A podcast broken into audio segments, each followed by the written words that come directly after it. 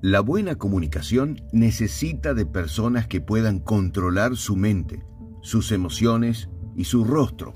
Siempre decimos si controlamos la mente, controlamos las emociones, controlamos el comportamiento y el rendimiento.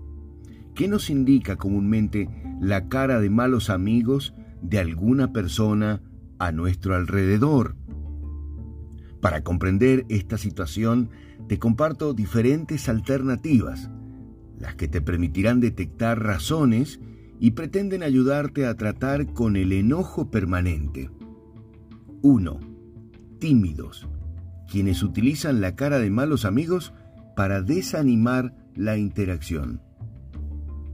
2.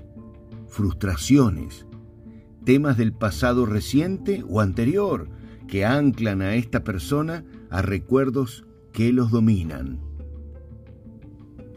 3.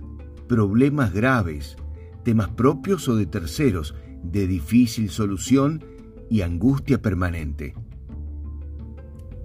4.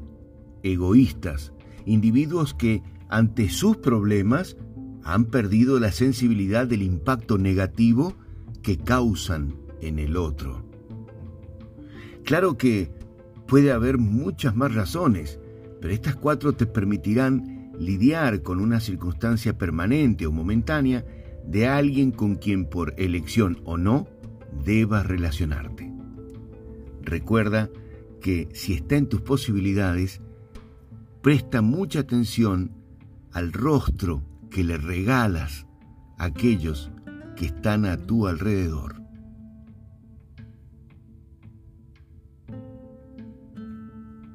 Todo lo mejor.